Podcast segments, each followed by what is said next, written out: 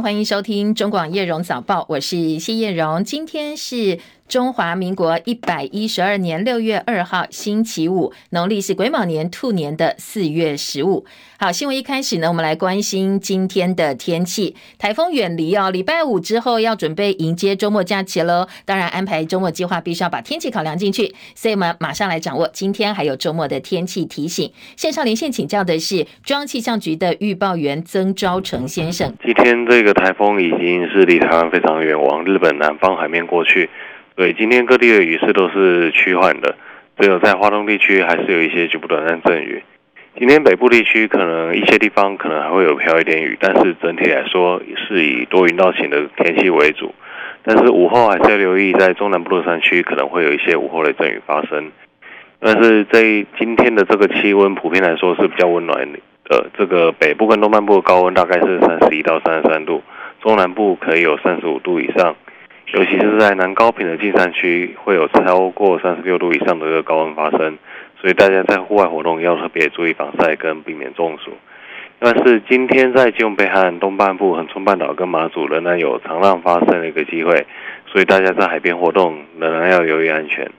嗯，谢谢赵成提醒哦。不过除了今天的天气之外，也要特别提醒哦，因为呢，未来一周全台都是进入高温的环境，天气风险公司也提醒大家哦，从今天开始的一个星期，大家要准备迎接典型的夏季型高温闷热天气。所以今天之后呢，各地天气相对前几天的一阵一阵的雨势来讲哦，都是相对比较稳定的天气。那在高屏地区还有台南地区的高温，甚至可能超过三十六度，所以这几天如果要外出或者是安排户外活动的话，记得多多补充水分，同时做好防晒工作。好，今天进城外电点阅率最高的画面，应该就是接下来这则新闻了。美国总统拜登到科罗拉多州美国空军官校参加毕业典礼，他在舞台上又摔倒了，这一次是被绊倒，以右臀部着地，接着用右手撑起他的身体。那看起来其实画面真的是跌蛮惨的。那美国白宫说，目前拜登的状况良好，不必担心。谢海伦的报道。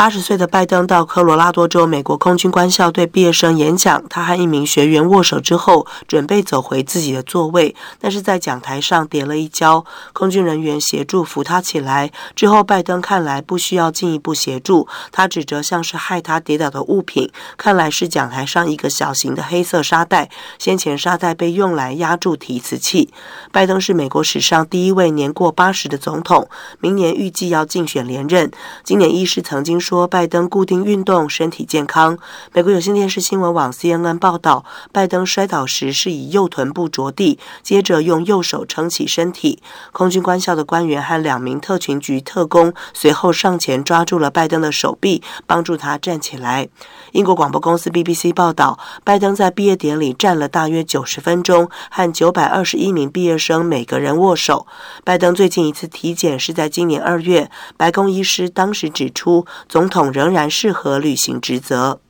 记者戚海伦报道。好，不过年纪大真的经不起摔哦，所以接下来可能一段时间还要再做密切观察。美国华尔街股市呢，主要指数今天收高，投资人看见能够避免美国第一次违约的举债上限协议取得了进展，同时也希望美国联准会接下来暂停升息。收盘的时候，美股道琼涨一百五十三点，三万三千零六十一点。标准普尔五百指数涨四十一点，四千两百二十一点。科技股为主，纳斯达克指数涨一百六十五点，涨幅百分之一点二八，一万三千一百点。费城半导体涨五十三点，涨幅百分之一点五五，三千五百零六点。台积电 ADR 今天收盘涨百分之零点二五，收在九十八点八四美金。而深夜收盘的欧洲股市也是收高的，伦敦股市涨四十四点，七千四百九十点。法兰克福指涨一百八十九点，一万五千八百五十三点。巴黎 c c 四十指数涨三十八点，七千一百三十七点。再来关心国际油价最新的行情，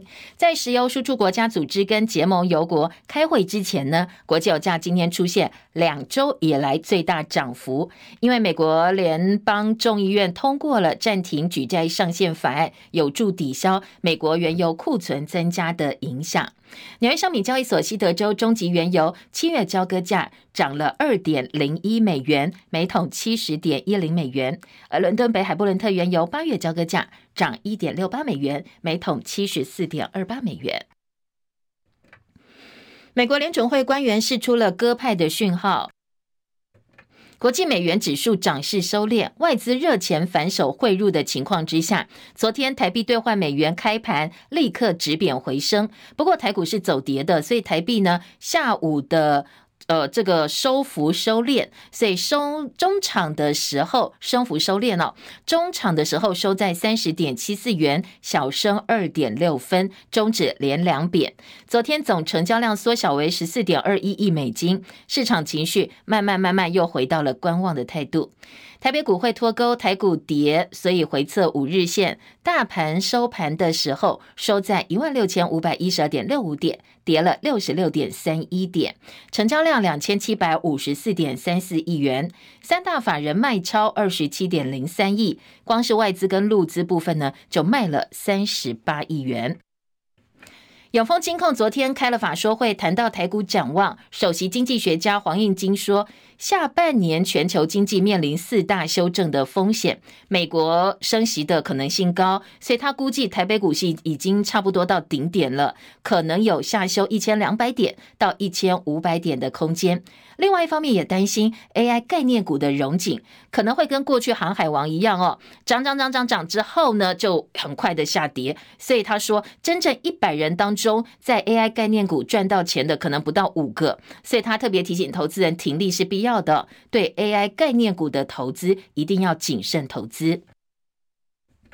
中钢宣布要公开招募两百四十三个新进人员，同时在报名简章当中写清楚，二零二一年非主管职务平均薪水是两百三十六万。有网友说，中钢待遇很好。去年六月底，证交所柜买中心公布的非主管级、非主管哦、非股转呃主管级的员工薪水资料显示。中钢年薪中位数有两百二十二万，比台积电还多了三十七万。所以很多网友对于中钢要招募新进人员，而且招了两百多个，非常的有兴趣。而龙邦正式入主泰山之后，本来泰山公司已经通过董事会每股要发四块钱的现金股息。不过现在呢，老板换人了，所以呢，在龙邦入主之后，外传股利政策可能会转弯。金管会说，股东会还没有追认，龙邦如果真的要调整，必须在停止过户日前的十二个营业日，六月十六号之前公告。不过政企局也特别提醒，更改股利政策必须要评估对投资人跟整个市场的影响。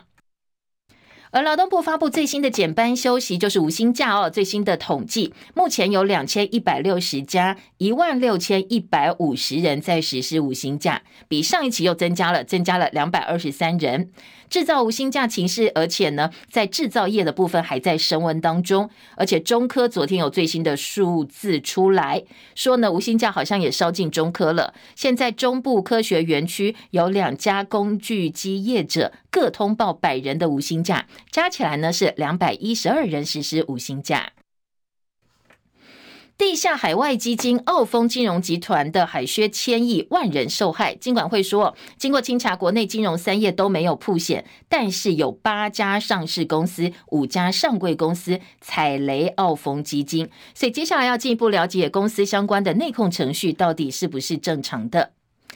台美二十一世纪贸易倡议第一批协定，台北时间昨天晚间十点，在美国华府哦，美国在台协会 AIT 总部，由我们的驻美代表肖美琴跟 AIT 执行理事蓝英代表双方签署。而下阶段的议题跟启动时程，行政院政务委员邓振中说，现在会先考虑劳工、环保、农业三个议题，不过当然还需要跟美方再做确认。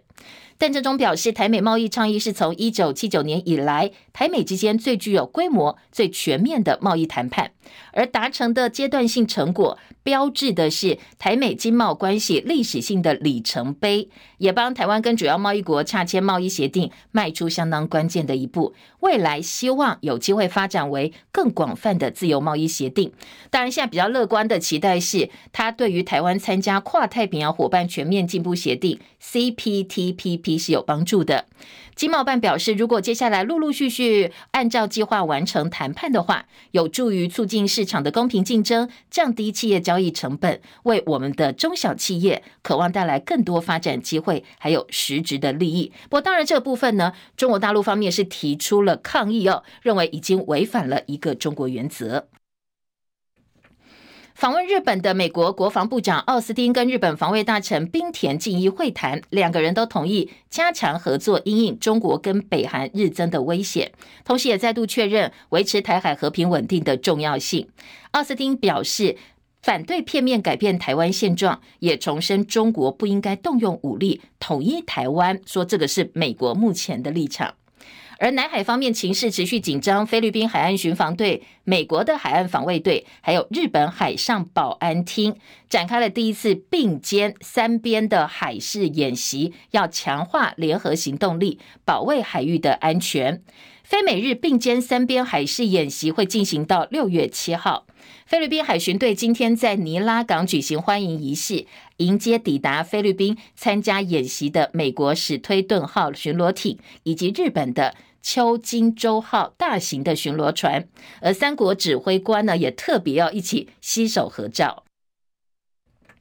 日本时事通信社报道，美国海军有一艘扫雷舰在这个月中旬泊靠日本冲绳的石垣港，这也是时隔十四年再度有美舰进入石垣港，研判可能是考量到台湾有事，跟这样一个前提是有关系的。而另外一方面，日本陆上自卫队从今年三月开始，已经在石垣岛开设驻屯地，部署反舰飞弹部队。而根据日本相关人士表示，未来呢可能会进一步部署具有攻击敌方能力的长城飞弹。不过这个部分呢，石垣岛当地的居民是强烈反对。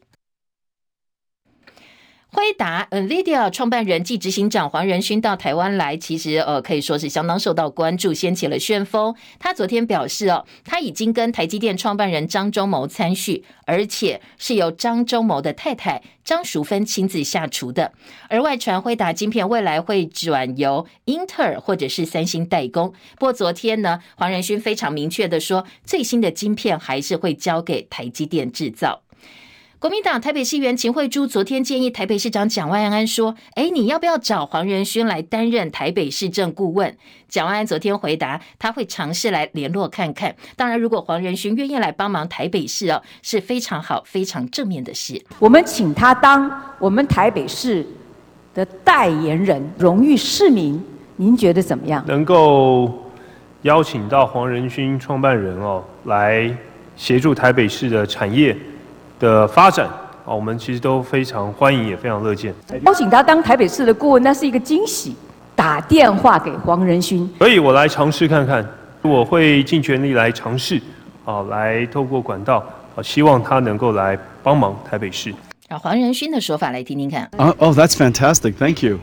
I feel very welcome here. Thank you very much. 好，非常礼貌回答说：“哎，这是个惊喜哦。”另外呢，台北市人口数五月底突破两百五十万人，依法可以设置第三席的副市长。国民党台北市议员徐宏庭建议蒋万安说：“哎，红海创办人郭台铭当这个第三席的副市长是不错的人选。”那蒋万安怎么回答呢？副市长其实是个不错的人选，不然我们去问一下他啦。那看他要不要山盟海誓。目前我其实心中也有定见，也有经营的方向。等到人选确定，就跟大家报告。好，蒋安说：“看看这个郭台铭要不要跟他山盟海誓哦。”不过，当然第三个副市长人选，蒋安心中已经有定见了。等到确认之后，就会对外公布。民进党前党工透过脸书爆料说，他被合作的专案导演性骚扰，而当时担任民进党妇女部主任的许家田，他跟他讲哦，但是呢，这个许家田并没有妥善处理，还反问被害人说：“为什么你不跳车？你希望我做什么呢？”引起了众怒。民进党主席赖清德昨天公开道歉。也宣布，原本停职接受调查的许家田已经请辞获准。发生这一起性平案件，民进党未能及时妥善的处理，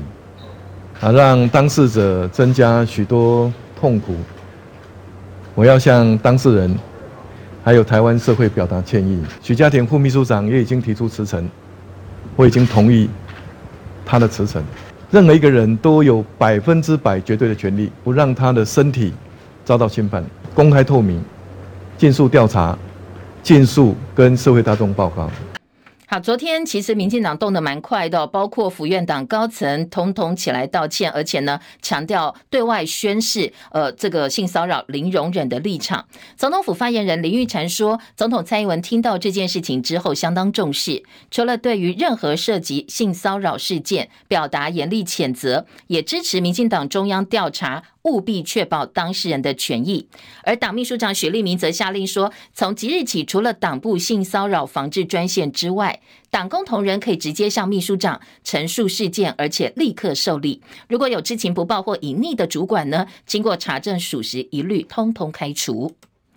而民进党女党工被长期合作导演性骚扰，不只是这位妇女部主任许家田没有给予适当的帮忙，当时督导妇女部的林非凡哦，现在也被指要负责任。昨天林非凡说，确实哦，妇女部有给他资料，有跟他报告，不过当时给他的资讯是当事人决定不走申诉的程序，所以呢，不申诉背后可能有种种原因，这部分他忽略呃忽略了，所以他说他也要检讨道歉。在这个事件发生的时候，这个妇女部的当时候的主任徐家田主任有简略向我报告详细的过程跟细节，因为这是性平事件，有当事人的隐私，好必须顾虑。好，那我想这是呃当初妇女部给我的资讯是这个他们这个当事人呃决定并没有要走这个申诉的程序。哦，但是我们确实忽略了哦这个当事人决定不走申诉的这个管道，呃背后可能有种种各种的原因。哦，那我想这个是我们当初忽略的，所以我认为。有疏忽，我们就应该诚恳的检讨跟致歉。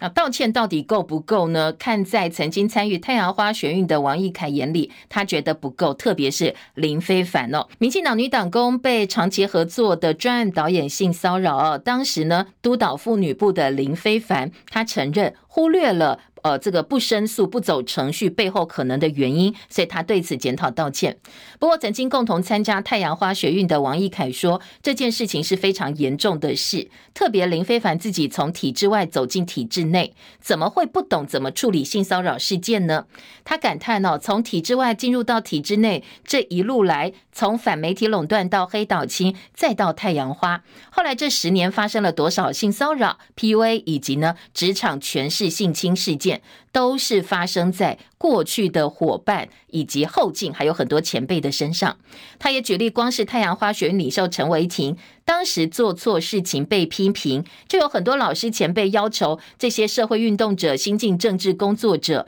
对性别权利处理要好好学习。没想到林非凡进入体制内，有了权力之后，对性骚扰处理该怎么做，竟然是不懂的。他说：“这不是一句疏忽，要诚恳道歉就能够解决的。”王义凯认为林非凡进入体制是要做改变，要去改变现在体制的人，所以呢，他才有机会进入体制。曾经可以积极去处理这件性骚扰案，而不应该是那些只听了报告就回头继续聊天、继续交际的党政高层而已。所以他觉得林非凡只说检讨道歉，其实是远远不够的。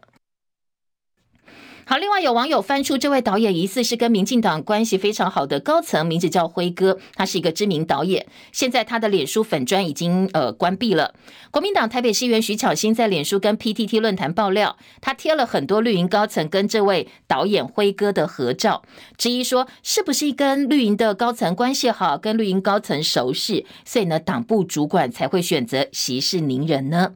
而部分网络舆论质疑当事人在选举的这段时间哦，选前爆料到底是不是有其他的用心，有政治上的一个盘算？不过，民进党的立委赖品妤声援受害者，说他的求救信让人看了真的很不舍。某些对当事人求救时间点的质疑是不妥的，搞错重点，本末倒置，希望大家共同制止。而媒体人黄阳明昨天晚上在脸书分享他过去采访的案例，说有一个叫小英女孩的正妹党工被绿营的老长官哦，呃，这个也是比较资深的这个老长官舌吻袭胸摸臀，还加害放话说，呃，如果说你爆料就是被害者，你仙人跳。而某位绿营大佬呢，透过各种管道施压女方，希望她不要再追究。不过受害者最后坚持到底，而这个绿营大佬目前还在政坛。谈活跃。他说呢，在绿营哦，性骚扰案恐怕不止一件，所以呼吁民进党中央一定要利用这个机会，把整体事情调查清楚，包包括了到底哪些人明明知道却吃案。加害者的人脉到底是不是造成这些民进党高层吃案的主要原因？还有加害者许家田、林非凡都是党员，而相关的处置失当，该不该移送党纪处分呢？恐怕民进党中央也要好好想清楚。好，民进党性骚扰吃案风波持续延烧之际呢，常常在网络分享政治议题相关插画，还获得蔡总统肯定。行政院副院长郑文灿发文标记一个青绿匿名的脸书粉砖厌世工程师，最近也被爆出长期性骚扰小模跟未成年少女，而且还外流别人的私密照。事情爆发之后，他已经神隐，脸书也被关掉了。好，这个青绿粉砖厌世工程师常常针对时事发声作画，画画的内容可以看得出来非常明显青绿的政治立场，有很多粉丝追踪。他的插画四年前获得蔡英文总统肯定，而且点名哦。郑文灿先前当呃桃园市长的时候，也曾经发文标记厌世工程师的脸书账号，双方也有留言的互动，所以这一次又被曝性骚扰事件呢。刚好又是在这个当口哦，在民进党呃被曝说性骚扰吃案的当下，格外引起重视。好，除了民进党之外，民众党主席呃也是总统参选人柯文哲，在这一次民进党党工被性骚扰事件当中，他跳出来声援受害者，说绿营虽然快速道歉，但是呢一拖就是九个月，整个过程还是有问题的。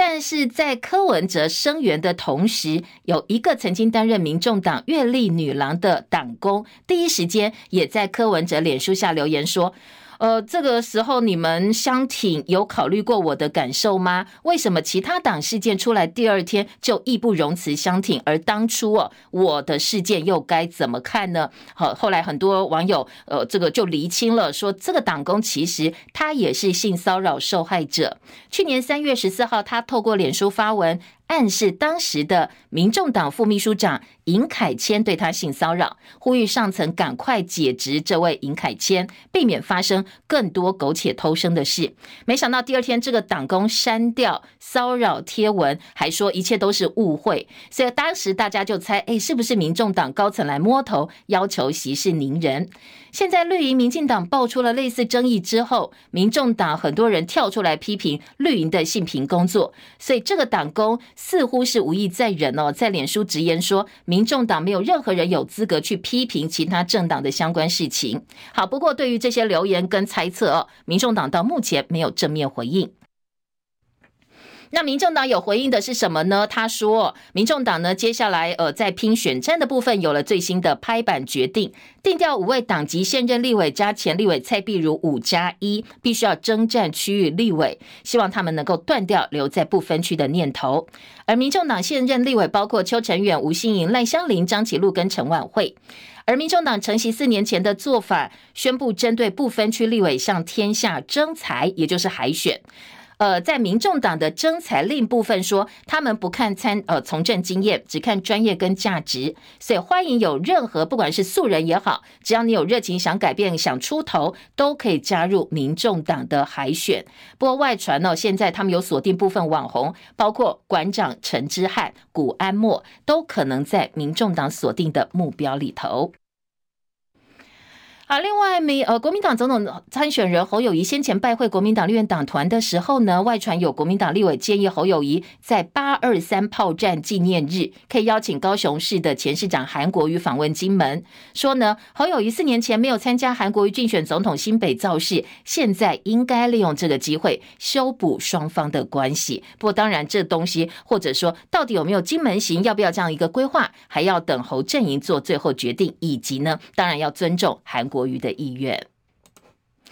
体育焦点：今年球季美国职来 NBA 七战四胜总冠军系列赛，主场八战全胜的金块队，今天早上要跟连续三个系列赛夺下客场首胜的热火展开巅峰对决。金块本季是西区龙头，季后赛连过灰狼、太阳，然后横扫湖人，闯进总决赛。休息超过十天了，以逸待劳，加上丹佛高原优势，所以 ESPN 的预测是第一场比赛金块胜率可能高达百分之七十八点七。不过，热火本季上演的是老八传奇，先后击败公鹿、尼克跟塞尔提克。过去四个球季三度取得争冠门票，非常有机会成为 NBA 史上第一支第八种子夺冠球队。不过，他们的劣势是只休息两天就开拔远征，想要旗开得胜呢，必须要再多加油。目前的预测，ESPN 预测他的这个旗开得胜的几率只有百分之二十一点三。而法国网球公开赛世界排名第七十九德国选手阿特迈尔。今天呢，男单第二轮救回两个赛末点，六比七、七比六、一比六、七比六、七比五，力克第八种子对手，打了五个小时又二十六分钟。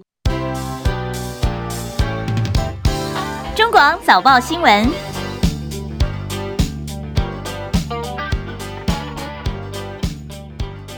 回到今天早报的内容焦点。好，今天国内主要平面媒体呢，早报的头版头条焦点。中时联合聚焦的是民进党性骚扰案的吃案风波，当然昨天道歉的道歉，惩处的惩处，下台的下台哦。后续还有哪些讨论的角度跟分析的立场？我们等一下告诉大家。联合报今天重点大标题是说，这个性骚扰吃案率已经认错灭火了。当事人许家田这位妇女部主任，呃，当时的主任哦，被停，呃，本来是停职接受调查，后来便请辞获准。好，这是联合报的重点。中国时报今天头版头条大标则是说，这一起民进党性骚扰吃案风波会影响到二零二四的选情。版面安排，中时联合今天都是头版头大标，加上内页三版整个版面，而自由呢则处理在内页的三版。自由时报今天头版头条则是来看看台美二十一世纪贸易倡议的第一批协定已经签了。自由大标题告诉你说，这个是历史性的突破。好，联合报今天头版二题是世界新闻媒体年会，六月二十八号登场，五百多家台湾媒体参与。好，为什么？这一则新闻做这么大？世界新闻媒体年会，呃，联合报报道的标题说，这聚焦的是媒体改革、地缘政治哦，说呢非常的重要，说地缘政治挑战跟 AI 科技的影响都是这一次的重点。不过最后一段才是真正放这么版面这么大哦，因为呢这次是联合报主办的活动，所以他们在呃头版、下半版面加上内页的四版都有非常大篇幅的一个报道。除了这则新闻之外，《自由时报》今天头版二题给国民党的曾正言，他是南投三连霸的县议员，会上《自由时报》头版的国民党的地方名代或者是呃什么议长啦、副议长哦，一定都是跟弊案有关。那《自由时报》今天头版二就说，这位国民党曾正言诈领助理费案改判七年半，那他在春节前已经闪辞了。好，这个是《自由》今天的头版中间版面。下半版面还告诉你说，现在呃旅馆的房价再创新高，南投最贵，观光旅馆平均一万六千块。国内的旅游住宿首推哪里呢？首推的是台南市。好，这则新闻呢，如果马上暑假到了，想要规划国旅的话，可以作为参考。现在国旅价格真的很贵，很多人呢不想留在台湾玩，说干脆出国玩好了。因为呢，你这一个晚上的房价呢，我加一加，如果玩个三天两夜、五天三夜的，就干脆出国算了。交通部观光局也给大家一些最新的统计数字，今年首季观光旅馆平均房价四千七百七十五块钱，好，这是观光旅馆等级，比去年同期又涨了，成长百分之十二点八三。那旅馆业的平均房价两千七百六十六块，比去年同期涨了百分之六点五五，好，通通都是历史新高。各县市当中，以南投县旅宿平均房价居冠第一名。如果是观光旅馆跟旅馆，分别是观光旅馆南投哦，这个价格是一万六千四百三十五块钱，跟三千八百三十二块。好，三千八是一般普通旅馆，所以呢，房价这么贵，呃，当然观光局也有给大家原因啦，说是呃这个物料价格上涨啦，基本工资提升等等，所以推升了房价上涨。国际观光客回流，今年第一季旅馆的住用率恢复到疫情同期，大概已经恢复到九成的水准了，百分之八十六。那国际观光客，日本、韩国客最多。而在我们自己观光旅馆的部分呢，日韩旅客最喜欢去的是台南市，台南市的住用率最高，台湾住客占比百分之七十七，所以呢，台南是国人国旅的首选，大家喜欢去。至于如果你是旅馆平均的使用率、住用率来讲，当然台北第一，还是台北第一哦，四成都是国际旅客。现在国际住客大概第一季来了两百四十万人，日韩最多。那在各县市外国住客的部分，台北市新竹县最多。当然，新竹因为科学园区的关系，所以有很多外国人来。台北本来就是外国旅客来之后一定会，或者是大部分人一定会选择的地方。好，这是给大家参考。哦关于我们的观光业呢，在疫后目前恢复的一个状态，以及国旅，你有心理准备，马上暑假要到了，呃，可能还会再涨价，还会再涨一波啦。现在就已经蛮贵了。今天呢，呃，自由时报把观光局的交通部告诉大家的一些最新旅馆费用的统计数字提供给你，其实蛮可怕的。你看，像南投一个晚上要价要这个一万六千四百三十五块钱，观光级的旅馆，当然这是可能比较高档五星级的旅馆，不过也是蛮可怕、蛮蛮吓人的一个数字哦，提供给大家。再来，呃，听到的是在其他版面呢，综合性报纸的重点新闻，还有行政院拍板军工教明年加薪四趴百分之四。中国时报今天放在头版下半版面，自由时报则挖挖了一块哦，在头版的左上角。行政院昨天核定明年军工教人员的待遇加薪百分之四，大概有七十三人七呃七十三万人受惠，年增经费大概两百九十八亿。另外，为了强化延揽留任教研人员，研究加给会调整百分之十五，大概两万多人会受惠，需要经费二十二亿，通通纳入明年的预算。而基本工资到底要不要跟着调？毕竟只有军工教调，大部分劳工是没有受到好处的。昨天呢，行政院说，我们尊重审议委员会的意见。另外，中时头版下半版面还有这个亚洲的安全会议，就是所谓的香格里拉对话。这个相会二月六月二号到四号，从今天起在新加坡举行。美中防长见面虽然破局了，但是呢，奥斯汀在会前呃先去了一趟日本东京，他跟日本的防卫大臣见面的时候说，台湾有事哦，就是台湾发生冲突跟老共发生冲突的风险。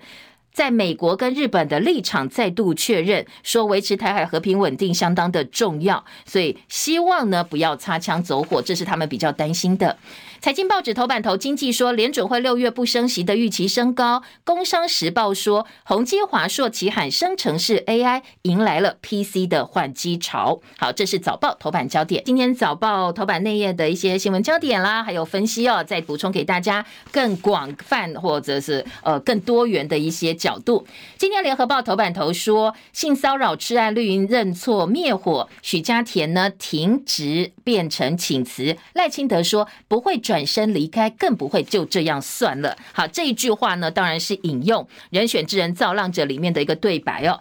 今天联合报的头版有蔡林，呃，这个赖林道歉，许下台。赖林讲的是赖清德、林非凡道歉，那呃，许家田下台。林非凡坦承当初呢，他当督导的时候疏忽了当事人。蔡英文重视支持民进党调查，这是今天联合头版的几个标题内容。至于在呃《中国时报》的部分呢，则说前妇女部党工痛诉人选之人的亲身遭遇，党中央即发声明道歉，副秘书长许家田下台。事隔九个月，党内没有启动任何的调查程序。那在府方跟赖清德昨天的严厉谴责，《中国时报》也做了报道，在头版这样一个呈现。在那一页新闻相关案子的分析当中，今天的《中国时报》三版说，负责督导但是没有处理，林非凡被轰退选。林非凡说要检讨道歉，还是很难平息各界怒火。王鸿微酸，人选之人真的是党的纪录片。好，这个案子呢，当时负责督导的副秘书长林非凡，现在被外界挞伐。他表示要检讨、要道歉，但是作家温朗东在脸书直言说：“你林非凡应该要退选，否则让支持者浪费时间帮你说话。”林非凡未来立委选战对手是国民党立委王宏维，他说：“不说不知道，原来人选之人真的是民进党的纪录片。”好，这个当然各界在质疑林非凡的同时呢，林非凡接下来会不会有进一步的宣布，也是大家关注的重点。这个温朗东他说，林林非凡道歉还发在一千多追踪的粉砖，而不是三十几万追踪的本账，而且还比赖清德晚发。呃，事发的时候赖清德根本不在党部，而反而是当时是复密的林非凡，你好意思哦，在赖清德出来扛责任之后，你后来才出来道歉，才出来说呃要检讨。那在中时的报道也有提到，民进党同一天宣布监困选区征召人选，当事人为什么在呃事发九个月之后才被揭露？这个时机点引发揣测。好，今天呃这个中时的这一则报道呢，也是第一时间很多人在当事人脸书下留言说，你为什么在选前报这件事情？时机点让很多人呃怀疑他有政治动机。不过呃另外一部分父权或者是性平人士则说。你这样子去质疑受害者哦，其实呢，真的是违反了一般人对于基本人权的尊重，以及呢，你在于呃整个性平观念上是需要再教育的。而回到在质疑的论点部分呢，说。在五月最后一天，这起案子被爆出来，是民进党监控选区第二波立委征召同一天的爆发。当事人在脸书写两千多字控诉性骚扰申诉，当时的处理不当，因为发生的时间是蔡英文担任党主席，但是爆发在赖清德接主席之后，而且呢挡在赖清德的总统路之前，所以现在赖清德恐怕要先安内才能够攘外了。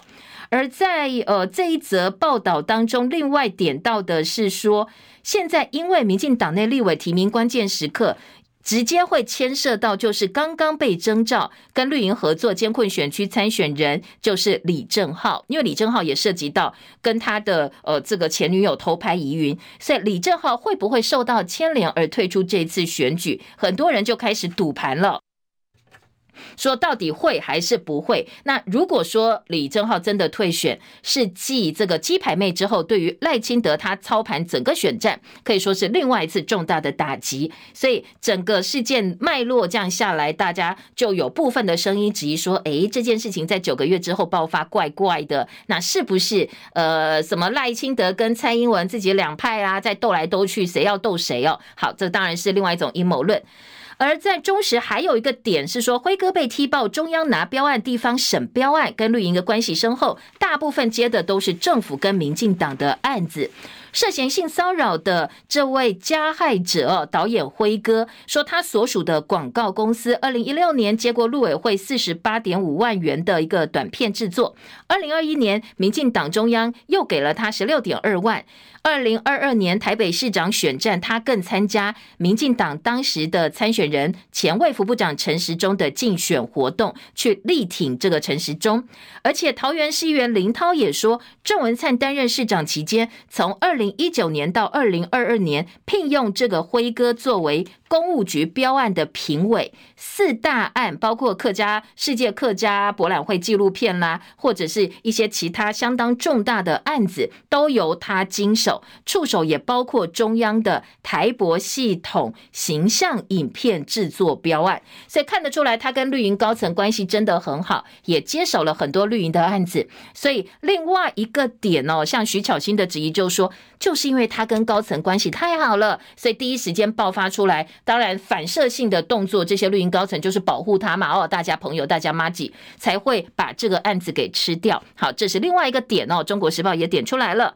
另外，台北市的劳动局已经发文了，要求民进党必须要提出说明，说，呃，这个民进党中央，你在这整个案子哦，到底涉嫌包庇吃案，有没有其他必须要负起的责任？六月五号之前，必须要给台北市政府一个回应。好，这是忠实的处理。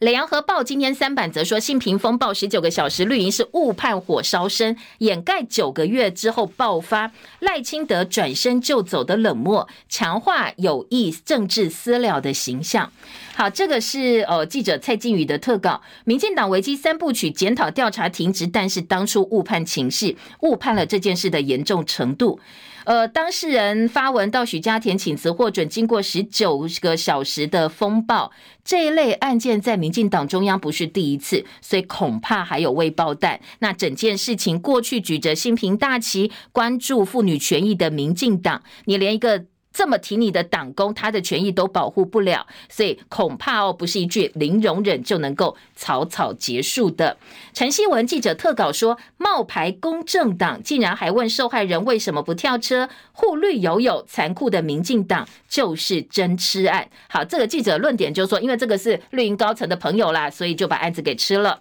再来，林非凡道歉，坦承收性骚扰报告，而这位导演呢，被起底是民进党的御用导演，在野起哄绿营性平观念不及格。好，联合报几个标题。当然，呃，这起案件之外呢，今天的自由时报另外还有一个报社副总袭胸女部属，高层只想瞧，所以这个女部属后来又离职，一样是呃，这个跟性平有关的案子哦，是在报社担任广告业务的女员工。被高层性骚扰之后，结果呢？这个副总竟然想要息事宁人。好，这个案子，呃，来看一看我们在职场申诉性骚扰，其实案件真的很多。而女生，你想要呃这个申诉或者想要反抗，想要帮自己争取权益成功的，却是少之又少。所以今天的自由时报另外告诉你说，呃，其实还有其他管道哦。如果说你自己。呃，公司里头或职场里头的申诉管道走不通的话哦，可以向劳工局去申诉裁罚，而且呃要告你也可以告得出来，包括民事、刑事，通通都可以提出告诉。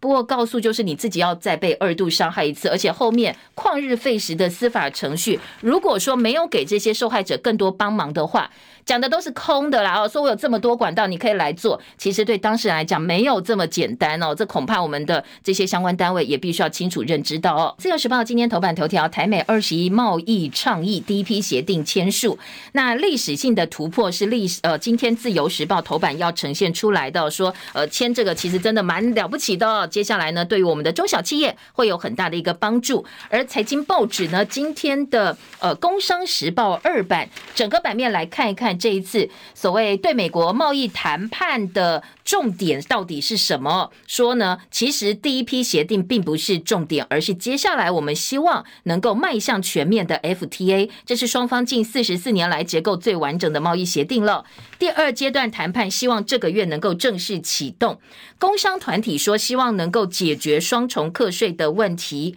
好，经济部则表示说，全球的贸易规则可能会就此改变。中国时报这一则新闻的处理方式，就是先呃，这个国会的监督部分呢，则是提出来这部分不能够被忽视。中国时报说，我们签第一批协定，二十一世纪贸易倡议，蓝营希望能够给国会来审查，但是行政院说这是行政协定，只要送立法院查照就可以了。民团担心黑箱，学者说迈向 FTA 是鬼话，是骗人的，骗选票的，并没有这件事情。好，这个是呃学者的说法，说美国前现任总统川普跟拜登都舍弃了 FTA，建立印太经济架构，显然 FTA 是已经过时了。好，这个是中国时报的报道角度。而联合报则是说，这个中国大陆外交部也做了回应，说其实美国有关行径呢是严重违反一中原则跟中美三项联合公报，所以在这个部分呢，恐怕接下来哦，呃，在劳工部分还会再提出抗议。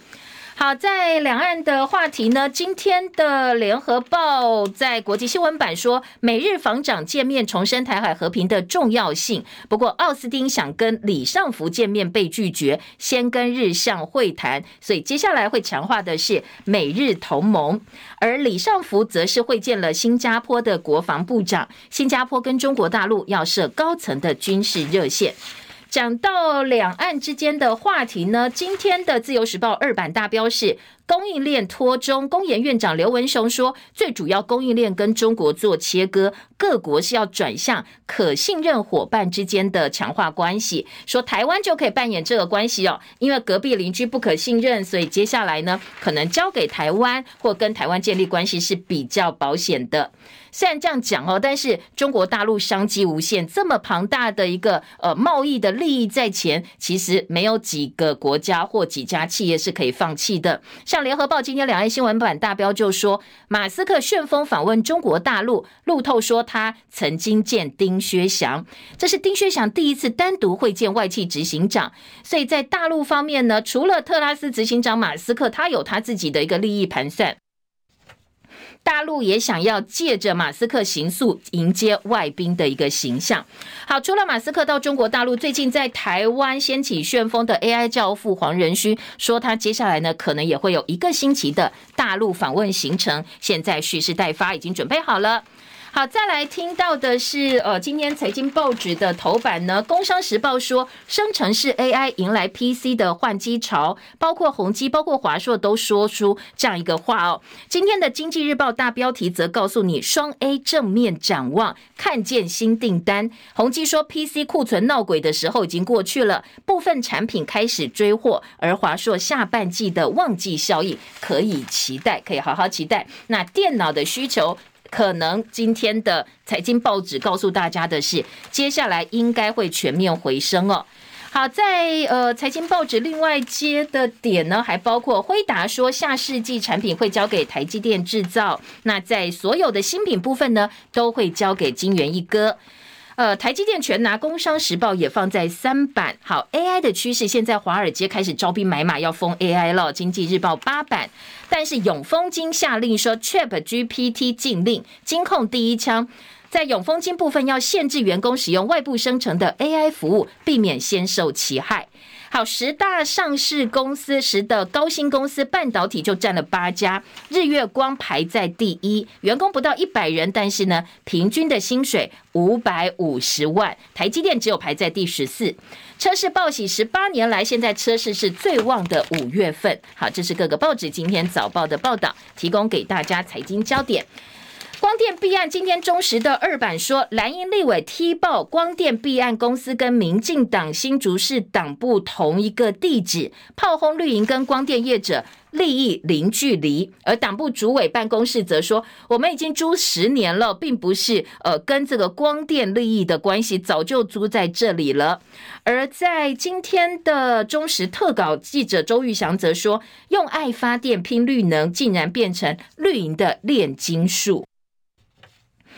民进党二零二五非核家园跳票，让人发指的不是芭乐票开不出来，而是背后牵扯复杂的政商关系。说最近有很多件牵扯到绿能企业的背后，都看到了绿营派系的影子，甚至呢，呃，这个地址一样啦，或者是有一些利益方面的往来。所以中时质疑，当初民进党推动绿能，到底真的是为了台湾的能源永续，为了我们的能源政策，还是为了其实可以赚到满钵满盆？的这个好处跟钱。大法官被提名人呼应废死多次为杀人犯辩护，所以呢，法界说这一个被点名太阳花律师的尤伯祥，他被提名大法官之后，他会宣告死刑违宪吗？你会不会跟过去的立场又有一个双标大转变？好，这是忠实的质疑。大法官提名铺路，民进党接下来会走向实质的废死了。好，这个是中国时报另外一个呃切点。军工教明年加薪百分之四，公立大学的研究这个加几加增加百分之十五，中研院特定人士比照办理。不过，呃，这个陈建仁的身份跟中研院密切相关，所以今天联合报说他身份特殊啊，选前送出这份大礼有相当大的争议。选举年嘛，蓝营立委说这就就是政策买票喽。中小学老师很生气哦，说不应该差别待遇啊，你。呃，这个公立大专院校助理教授以上，中研院相当等级，通通调薪。但是我们中小学也有学术研究费，为什么不能够调薪呢？好，这是联合报，中小学老师不开心了。基隆市府呼吁暂停四阶环评，环保署摇头，台电应该重送三点零资料吗？按照环评法程序办理，并不违法。好，这是四阶。呃，谢国梁把先前林佑昌的公文撤掉之后呢，前朝公文撤掉，环保署说不能够暂停环评，台电也不必重送资料。但是林佑昌昨天倒说了，我答应的并不是说核准哦，还是要环评才可以哦，我只是原则上的同意。另外，彰化云林要设绿能发展区也缺乏配套，环保团体担心又变成另外一个光电的乱象了。好，在停止双语政策部分，昨天好多教育团体都站出来哦，说呢，我们的双语国家政策会害国家的幼苗，真是把他们给扼杀了。因为呢，你英文不好，其他专业你要用英文去学，就把所有的专业通通都放弃了。根本学不好，所以昨天教育团体哦就直接出来说，呃，三位蓝绿白总统候选人，你必须要明确对接下来你们怎么来看双语政策、双语国家的立场，开始表态吧。这个会影响到这些教育团体、家长团体他们的一个投票动向。我们时间快要接近尾声，谢谢大家今天的收看收听，祝福你美好顺心。白天天气很热哦，记得要多多补充水分。那周末一切平安哦，我们下周同一时间再会，拜拜喽。